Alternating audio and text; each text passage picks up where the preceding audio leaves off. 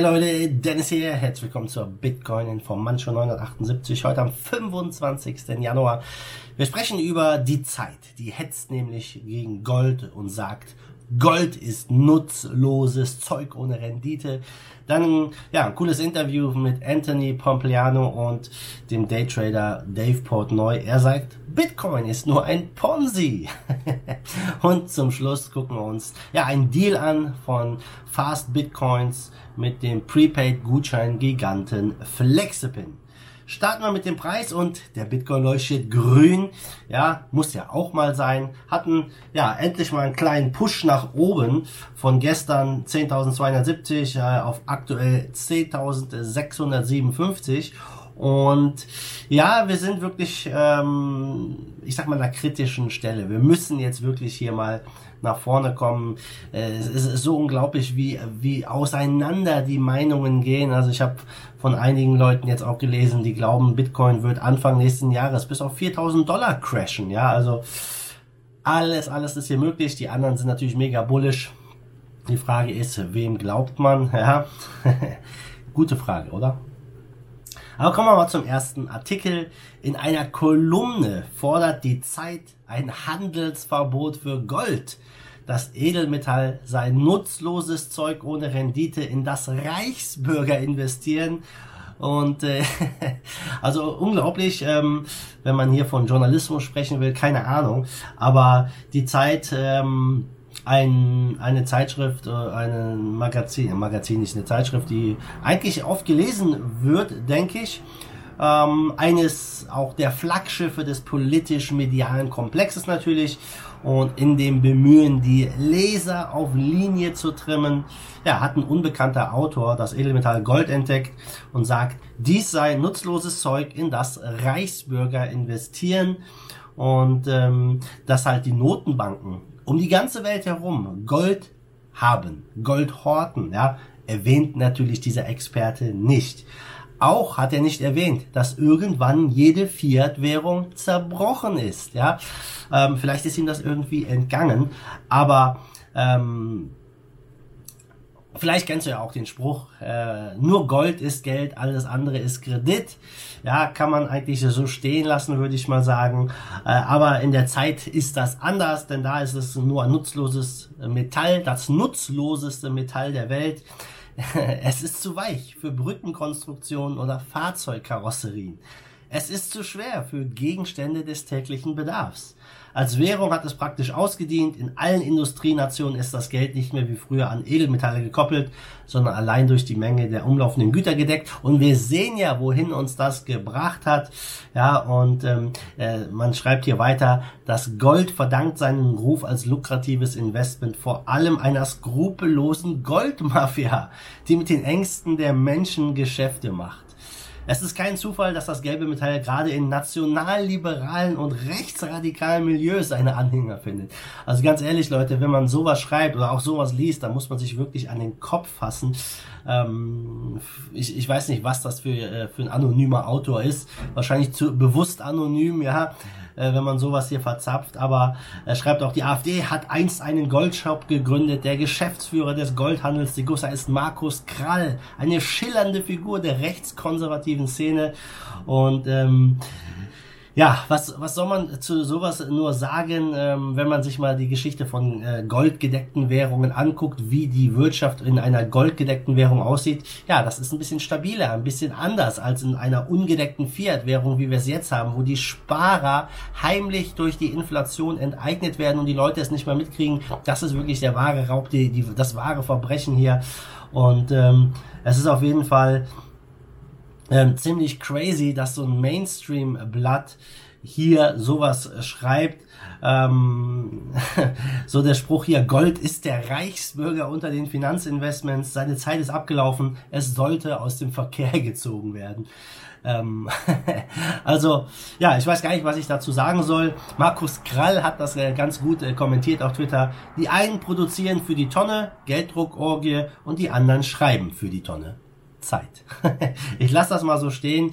Ja, ähm, ich glaube nicht, dass Gold ein nutzloses Metall ist oder dass es irgendwie aus dem Verkehr gezogen gehört. Ja, also lieber ein Goldstandard als ein Fiat-Standard. Vielleicht ist sogar ein Bitcoin-Standard noch besser als Gold, aber das wird sich zeigen. Gold hat seit Jahrtausenden eine Funktion und die kann man nicht einfach wegschreiben, wegdiskutieren, nur weil das gerade in die in den Mainstream reinpasst mit diesen ganzen Gelddruckorgien. Und früher oder später werden die Leute merken, dass auch unser Fiat-Geldsystem Euro und US-Dollar keinen intrinsischen Wert hat, sondern den Wert Null und auch dort früher oder später wieder zurückkehren wird. Ja, dann kommen wir mal zum zweiten Thema, nämlich Dave Portnoy hat ein äh, Interview gemacht äh, mit Anthony, Anthony Pompliano und ähm, der ist ja ein berühmter Daytrader, Dave Portnoy. Ja, der äh, hat einen, ja, ich sag mal, coolen YouTube-Channel, ist äh, sehr äh, unterhaltsam, der Junge. Und ich habe das Interview jetzt noch nicht in, äh, bis zum Ende gehört, das werde ich heute mal im Laufe des Tages machen. Aber Dave Portnoy hatte ja medienwirksam ein Interview mit den Winkelwurst-Zwillingen, damit man ein bisschen was über Bitcoin lernt und so weiter und so fort. Und äh, ja, ist dann in Bitcoin natürlich auch rein. Und er sagt in diesem Interview, ja, Bitcoin ist einfach ein großes Ponzi-System. Ähm, du musst rein und musst dann aufpassen, dass du nicht derjenige bist, der hier die Bags, äh, ein Bagholder wird. Also, ich sag mal, im tiefroten dann sitzt und äh, es abwartet. Und ähm, er hat auf jeden Fall während der Corona-Krise hier diese ganze äh, Bitcoin-Szene ein bisschen aufgemischt. Viele haben gesagt, hey, komm in den Bitcoin-Bereich rein und so weiter und so fort. Ähm, hat gesagt, dass er die Leute aus der Bitcoin-Szene eigentlich ganz cool findet und hat dann gesagt auch, dass er für 1,25 Millionen Dollar Bitcoin gekauft hat. Und ja, er hat nicht nur Bitcoin gekauft, sondern auch Chainlink. Ja, und was ist passiert, nachdem er es gekauft hat? Chainlink ist abgestürzt, Bitcoin ist auch ein bisschen runter und ähm, hat dann gesagt, hey, ich bin raus, ich habe mit Verlust verkauft. Er sagt, ich bin raus aus Krypto, weil die Coins nicht immer hochgehen. Oh nein, nein, die Coins gehen nicht immer hoch. Klar, ich muss Ihnen da recht geben, die Aktien gehen aktuell immer weiter hoch.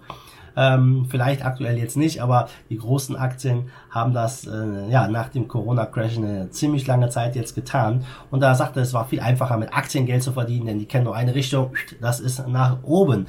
Und ja, der sagt, mein, mein Herz hängt an Krypto und ich werde auch irgendwann wieder zurückkommen.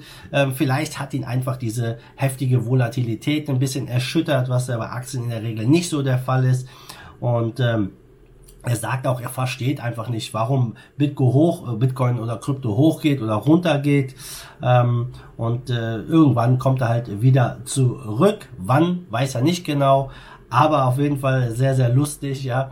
Ähm, dass er hier die, ja, diese Volatilität irgendwie doch nicht so gut verkraftet.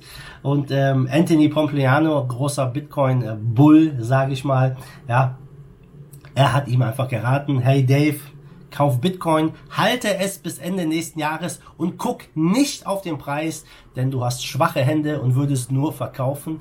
Ja, das ist dein Rat. Und ich glaube, das ist für die meisten Leute auch ein guter Rat. Kaufen und einfach vergessen und äh, ja, irgendwann ein bisschen in der Zukunft dann nochmal angucken. Denn Bitcoin ist kein kurzfristiges Spiel, sondern ein langfristiges Investment in diesem Fall. Eine langfristige Absicherung gegenüber ja, diesem äh, verrückten Fiat, ungedeckten Fiat-Geldsystem. Ja, zum Schluss gucken wir nochmal rüber zu Fast Bitcoins. Ähm, die haben am Donnerstag verkündet, äh, dass sie einen Vertrag mit Flexipin haben und die Abdeckung von Fast Bitcoins auf rund 20.000 Verkaufsstellen in Europa, Australien und Kanada ähm, und 14 Länder Afrikas erweitern, beziehungsweise dort mobile Geldzahlungen zu akzeptieren. Flexipin äh, richtet sich an Benutzer, die Online-Zahlungen ohne Verwendung von Kredit- oder Debitkarte ausführen möchten. Ich sag mal, gerade im Markt in Afrika natürlich, der sehr groß ist und ähm, die ähm, Leute können dann hier ja Gutscheine kaufen, können die hin und her senden, können mit diesen Gutscheinen jetzt Bitcoin kaufen. Ziemlich coole Geschichte. Ähm, hier in Deutschland natürlich funktioniert das nicht aufgrund der Regu Regularien. In anderen Ländern natürlich äh, ganz gut. In Griechenland gibt es sehr, sehr viele ähm, Vertriebsshops, wo man diese Gutscheine kaufen kann. Und äh, man kann dann online anonym Einkaufe, Einkäufe tätigen. Und gerade in Afrika ist das natürlich interessant äh, wo sie jetzt in 14 Ländern äh, aktiv sind, ähm, weil man dort halt einfach, ja, man kann diese Gutscheine kaufen, man kann sie dann nach Afrika verschicken, die Leute können in Afrika damit einkaufen gehen, können damit sich Bitcoins kaufen, was auch immer. Also eine ziemlich coole Geschichte und ähm, ich denke, dass es gerade auch so in diesem Remittance-Markt eine ganz interessante Sache ist, wenn man ja sowas dann äh, machen kann. Hier vor allem mit Gutscheinen. Gutscheine mag ich ja eh, gerade im Kryptobereich. Und äh, er sagt auch, Flexipin freut sich, eine neue Finanzierungsmethode auf der Fast Bitcoins Webseite zu sein. Verbraucher auf der ganzen Welt verwenden Flexipin jeden Tag, um ihre erste Kryptowährung zu kaufen und um viele weitere ähm, Dinge zu tun. Sie verwenden äh, ja das in allen möglichen Bereichen und sie erweitern das Vertriebsnetz auch kontinuierlich um tausende von Online- und Offline-Standorten. Also sehr, sehr cool, was dort passiert.